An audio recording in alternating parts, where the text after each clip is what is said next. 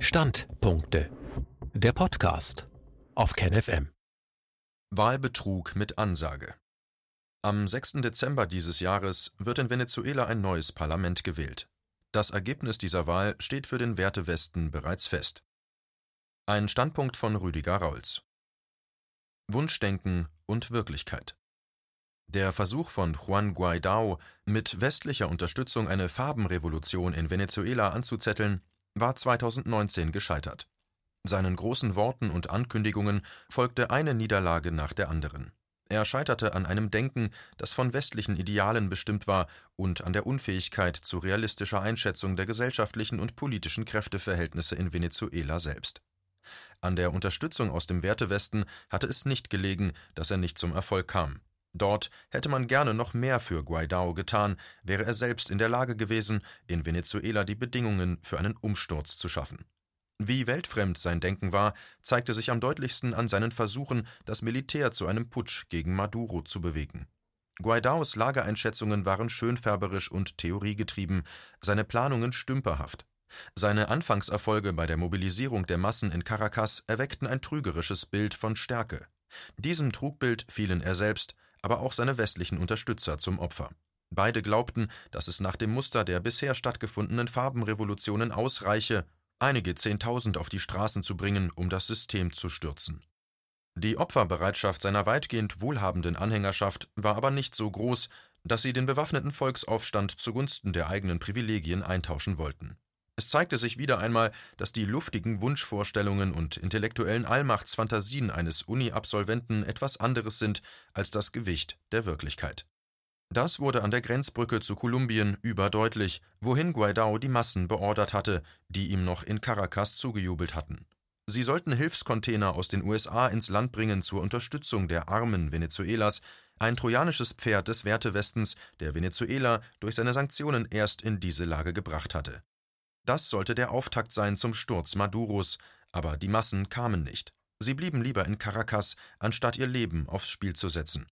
Als ihm die Mobilisierung der Bevölkerung nicht gelungen war, glaubte Guaidó allen Ernstes, dass das Militär ihm in seiner Verzweiflung nun aus der Patsche helfen würde, wenn auch sicherlich Teile der Armee sich unter anderen Umständen zu einem Umsturz hätten bewegen lassen, so waren sie doch realistisch genug zu erkennen, dass Guaidó ein Blender war. Militärs können sich kein Wunschdenken erlauben, sie beurteilen die Lage nach Kräfteverhältnissen und realen Gegebenheiten, das Militär folgte seinen Aufrufen zum Umsturz nicht. Tretmine Guaidó Der Busfahrer Maduro, womit die Medien des Wertewestens die Kompetenz des venezolanischen Regierungschefs hatten in Frage stellen wollen, siegte über den Uni-Absolventen Guaidó. Dieser versank in der Folgezeit immer mehr in der Bedeutungslosigkeit, besonders in Europa hatte man erkannt, dass man auf einen lahmen Gaul gesetzt hatte. Man hatte dann doch notgedrungen feststellen müssen, dass die wahre Macht in Venezuela bei Maduro lag. Für die USA kam ein Zurückweichen vor Maduro nicht in Frage. So erklärte der US-Außenminister Mike Pompeo im Januar 2020 bei einem Treffen mit seinem britischen Amtskollegen Dominic Raab im kolumbischen Bogota: Zitat: Die Vereinigten Staaten würden weiter daran arbeiten, Maduro aus dem Amt zu drängen. Zitat Ende. Für die USA hat Venezuela eine andere Bedeutung als für die Europäer.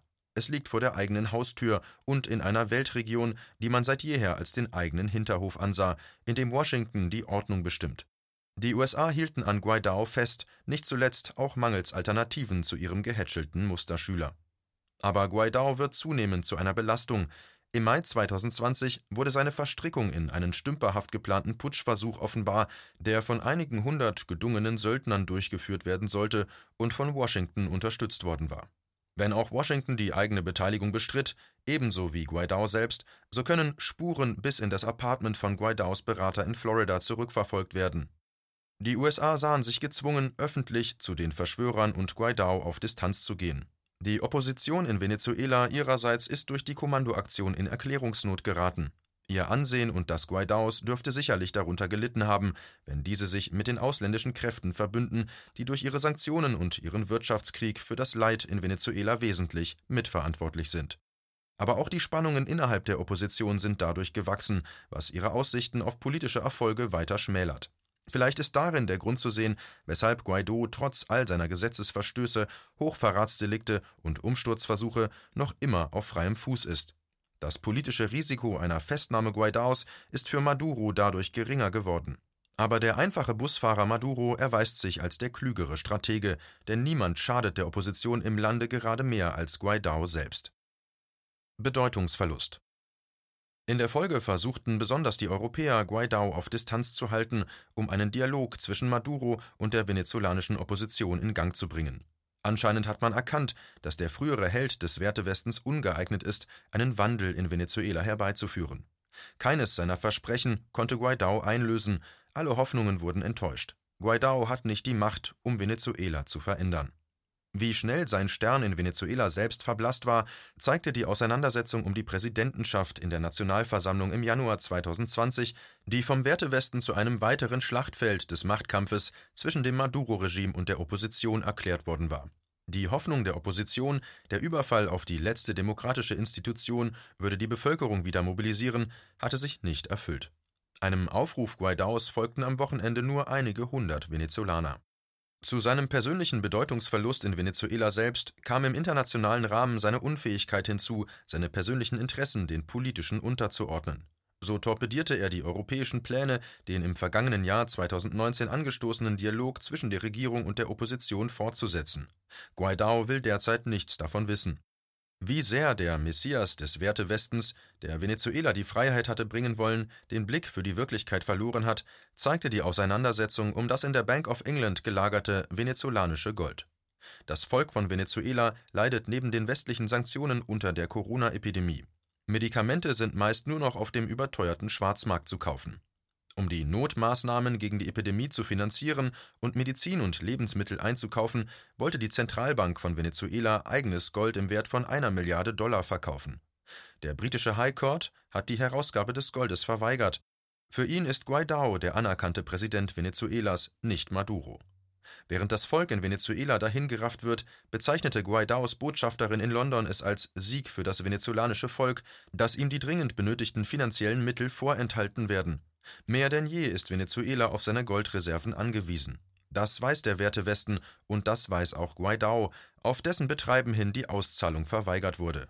Das also sind die Werte des Wertewestens, mit denen er überall auf der Welt hausieren geht.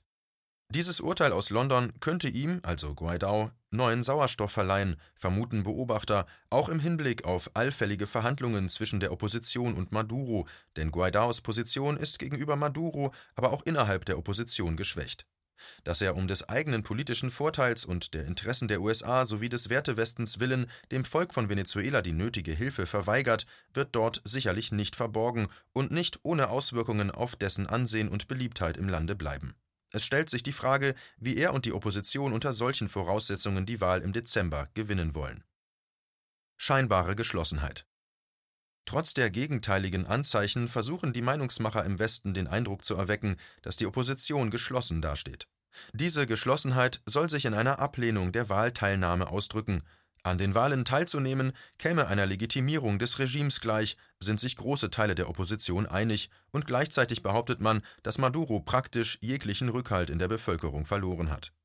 Das hatte man auch schon zu Beginn des Jahres 2019 den Medienkonsumenten im Westen weismachen wollen, als mit Guaidó der Bezwinger Maduros aus der Taufe und auf den Schild gehoben worden war. Zu gerne hatte man damals sich von den eigenen Wunschvorstellungen blenden lassen und die realen Verhältnisse nicht sehen wollen. Offensichtlich hat man in den Entscheidungstürmen des Wertewestens nichts dazugelernt, denn damals wie heute glaubt man, was man glauben will, und ignoriert, was in dieses Bild nicht hineinpasst. Denn trotz aller Sanktionen, Putschversuche und versuchten Söldnerinvasionen hat sich das Volk nicht von Maduro ab und Guaidó zugewendet, wie es eigentlich nach den gesellschaftswissenschaftlichen Theorien, den Wunschvorstellungen der Meinungsmacher und den Prophezeiungen der Politiker und sogenannter Experten im Westen sein müsste.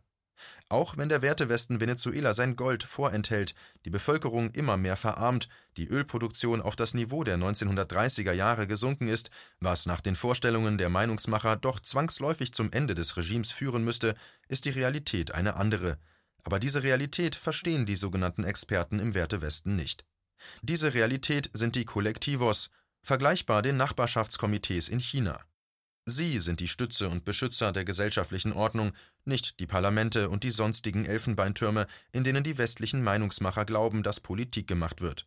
Sie versorgen die Menschen an der Basis der Gesellschaft und sorgen für den Zusammenhalt, den die zerrissenen Gesellschaften des Wertewestens nur noch als Ausdruck eines autoritären Regimes verstehen können. Dass dahinter ein politisches Bewusstsein steht, das ihrem eigenen Denken fremd ist, kommt ihnen nicht in den Sinn. Versuchte die Frankfurter Allgemeine Zeitung noch im Juli die Opposition in Venezuela als geschlossen darzustellen, so zeigt sie bereits im September ein anderes Bild. Zitat Die Opposition ist sich uneinig, Guaidó will die Wahl boykottieren. Im Gegensatz dazu beabsichtigt Capriles, bessere Voraussetzungen für die Wahl auszuhandeln und anzutreten. Zitat Ende. Er grenzt sich öffentlich von Guaidó ab. Zitat Entweder sei man Regierung oder Opposition, beides geht nicht. Capriles sagte, was viele in Venezuela schon länger denken. Zitat Ende. Guaidó scheint seinen Glanz verloren zu haben, zumindest in Venezuela. Lange war es Guaidó gelungen, den Eindruck der Einheit zu wahren und sich als Anführer darzustellen, doch sein Charisma ist in den vergangenen Monaten verblasst und damit ist seine Autorität geschwunden. Faire Wahlen unerwünscht. Aber trotz all dem scheinen die USA noch immer hinter Guaidó zu stehen. Er ist der Mann für ihre Pläne, einen anderen haben sie nicht. Jedoch scheinen auch sie Zweifel an seinem Wahlerfolg zu haben, denn sie treffen dementsprechende Vorbereitungen für den Fall der Niederlage. Schon jetzt verbreiten die Meinungsmacher im Wertewesten Zweifel an der Legitimität der Wahlen, die noch gar nicht stattgefunden haben. Für sie ist jetzt schon klar, nichts deutet darauf hin, dass diese Wahl frei und fair verlaufen könnte, das Gegenteil ist wahrscheinlich. Selbst die sofortige Begnadigung von mehr als 100 angeklagten, verurteilten und inhaftierten Regimegegnern ändert an der Propaganda der westlichen Medien nichts. War die Inhaftierung von Regimegegnern bisher ein Zeichen für die Brutalität des Regimes, so ist deren Freilassung nun ein Zeichen für dessen Heimtücke. Maduro will die Opposition spalten, so die neue verbreitete Sichtweise. Aber selbst diese Freilassung, vorher noch von den westlichen Medien gefordert, ist allerdings keine Garantie für eine faire Wahl. Dazu brauche es mehr, beispielsweise eine groß angelegte internationale Beobachterkommission. Allerdings hatte Anfang September der venezolanische Außenminister Jorge Areasa dem EU-Außenbeauftragten Josep Borrell sowie UN-Generalsekretär Antonio Guterres umfassende Garantien für die Wahl gegeben und sowohl die UN als auch die EU eingeladen, Beobachter für die Wahl nach Venezuela zu entsenden. Obwohl also Venezuela gerade diesen Forderungen des Wertewestens gerecht werden wollte, um das Ergebnis der Wahlen überprüfbar zu machen, wies Borrell das Angebot Venezuelas zurück, das noch kurze Zeit vorher gefordert worden war. Nun auf einmal ist Borrell der Meinung, Zitat, die Bedingungen für die Entsendung einer Beobachterkommission seien nicht vorhanden, Zitat Ende. Was aber will man in Brüssel? Will man die Intronisation des eigenen Favoriten Guaidó ohne vorherige Wahl? Die Frage stellt sich, ob es den Gegnern Maduros überhaupt um die Wahlen und ihre korrekte Durchführung geht. Denn schließlich müsste man dann das Ergebnis anerkennen, selbst wenn es nicht den Vorstellungen des Wertewestens entspricht. Damit entfielen aber auch die Gründe für weitere Sanktionen, beziehungsweise es wäre erheblich schwerer, deren Fortsetzung zu erklären und das Elend zu rechtfertigen, das sie in der venezolanischen Bevölkerung verursachen. Die Wahlen der vergangenen Jahre in den verschiedenen Staaten und Regionen der Welt haben es immer deutlicher werden lassen, dass Wahlen in den Augen des Wertewestens nur dann fair sind und anerkannt werden, wenn sie die Ergebnisse bringen, die seinen Interessen dienen. So wurden denn die Wahlen in Katalonien, Bolivien, Weißrussland, Hongkong und so manchen anderen nicht anerkannt, während die Wahlfälschungen in Afghanistan, Mali und anderen stillschweigend geduldet wurden. Wenig in der Hand. Damit dürfte schon jetzt das Anzweifeln des Wahlergebnisses in Venezuela beschlossene Sache sein. Ob die erhobenen Vorwürfe des Wahlbetrugs stimmen oder nicht, wird vermutlich in Venezuela ebenso wenig eine Rolle spielen wie jüngst in Weißrussland, obwohl die Wahlfälschung nie nachgewiesen worden war. Auch in Venezuela ist schon jetzt zu befürchten, dass die Wahrheit auf der Strecke bleiben wird, wenn sie den Herrschaften in Washington und Brüssel nicht in den Kram passt. Aber auch damit wird der Wertewesten vermutlich seinem Ziel nicht näher kommen, Maduro zu stürzen. Auch das ständige Drehen an der Sanktionsschraube hat weder Maduro in die Knie gehen, noch das Volk gegen ihn aufbegehren lassen. Die Opposition im Land ist gerade durch das ungeschickte und vollmundige Auftreten des einstigen Superstars Guaidó stärker gespalten und dadurch immer mehr in die Defensive geraten. Zurzeit bietet sich niemand an, der Maduro ernsthaft gefährden könnte. Für Washington werden die Möglichkeiten immer geringer, ihr Ziel eines Regimewechsels in Venezuela zu erreichen. Zudem sind die USA durch die eigenen innergesellschaftlichen Konflikte und die Lähmung der Wirtschaft selbst erheblich geschwächt und in ihren Handlungsmöglichkeiten eingeschränkt, Corona hat die Wirtschaft im Würgegriff und die Wahlen im eigenen Land verbreitern den Riss in der amerikanischen Gesellschaft. Wenn auch US-Außenminister Mike Pompeo bei seiner Südamerika-Reise Ende September hauptsächlich Venezuelas Nachbarstaaten Kolumbien, Brasilien, Guayana und Surinam besuchte, um dort Stimmung gegen Maduro zu machen, so dürfte unwahrscheinlich sein, dass diese Staaten sich zu einem Krieg für die Interessen der USA werden überreden lassen. Das hatte schon 2019 nicht geklappt. Im Moment sind diese durch Corona und den daraus folgenden wirtschaftlichen Niedergang mit ganz anderen Problemen beschäftigt. Wie hilf- und machtlos die USA dieser Situation gegenüberzustehen scheinen, wird deutlich an der Wahl der Mittel. Der geplante Söldnereinsatz war eine gewaltige Katastrophe und hat zudem dem militärischen Ansehen der USA geschadet. Nun verlegt man sich auf die übliche Propaganda gegen das Maduro-Regime, indem man ihm die Missachtung der Menschenrechte vorwirft, was aber nichts Neues ist und keine großartige internationale Mobilisierung bewirken dürfte. Ausblick was bleibt, sind die modernen Formen der Destabilisierung durch die Instrumentalisierung der Generation Facebook, Kampagnen, angestoßen mit politischen Kräften, deren Hintergrund und Finanzierung oftmals undurchsichtig sind, treiben immer häufiger meist junge Intellektuelle und überwiegend von Moral getriebene Menschen auf die Straßen für Ideale, die denen des Wertewestens zu entsprechen scheinen. Dadurch lassen sie sich mit Kräften ein, die selbst diese Werte im eigenen Herrschaftsbereich nur so lange befolgen, wie sie den eigenen Interessen nutzen. Dieses Konzept könnte auch im Falle von Venezuela zur Anwendung kommen. Die propagandistischen Grundlagen sind gelegt, denn schon jetzt werden Zweifel gesät an der Rechtmäßigkeit des Wahlergebnisses. Was fehlt, ist nur noch die Umsetzung über die sogenannten sozialen Medien. Für solche Pläne gibt es zwar im Moment noch keine Hinweise, der Fall von Weißrussland aber hat gezeigt, wie schnell ein solches Konzept umgesetzt werden kann, wenn die Vorbereitungen bereits getroffen sind und ein entsprechendes Potenzial von mobilisierbaren Menschen vorhanden ist. Aber das wird die weitere Entwicklung zeigen. Venezuela leidet weiterhin unter den Sanktionen und dem Wirtschaftskrieg, den der Wertewesten gegen das Land führt, aber es scheint nicht daran zu zerbrechen. Das Elend der Bevölkerung spielt für die Idealisten im Westen keine Rolle, wenn es um Höheres geht. So war auch die frühere US-Außenministerin Madeleine Albright der Meinung, dass der Tod von 500.000 irakischen Kindern durch die westlichen Sanktionen den Preis wert waren. Es waren ja nicht die eigenen Kinder. Zunehmend aber kommen Venezuela andere Sanktionierte zu Hilfe, sowie Russland und China. Sie alle haben wirtschaftliche Interessen. Das ist nicht zu verurteilen, denn die hat auch Venezuela selbst, ganz zu schweigen vom Wertewesten, auch wenn dieser sich so oft selbstlos gibt und immer nur den westlichen Idealen und Werten verpflichtet. Aber die Notleidenden in Venezuela, Syrien und all den anderen Ländern der Welt, die unter westlichen Sanktionen leiden, wissen, was von diesen Idealen und Werten zu halten ist. Das ist der Grund, weshalb die USA und der Westen immer mehr an Einfluss verlieren, während der von Russland und China weltweit wächst. Ohne zählbaren Erfolg, aber mit umso mehr zählbaren Schulden müssen die westlichen Staaten aus Afghanistan abziehen. Der Nahe Osten und das Zentrum Afrikas entgleiten immer mehr ihrer Kontrolle, und im Zentrum Asiens haben sie ohnehin schon lange nichts mehr zu sagen. Dort zeigt das Wirken von China und Russland in der Entwicklung entlang der Seidenstraße unübersehbare Erfolge.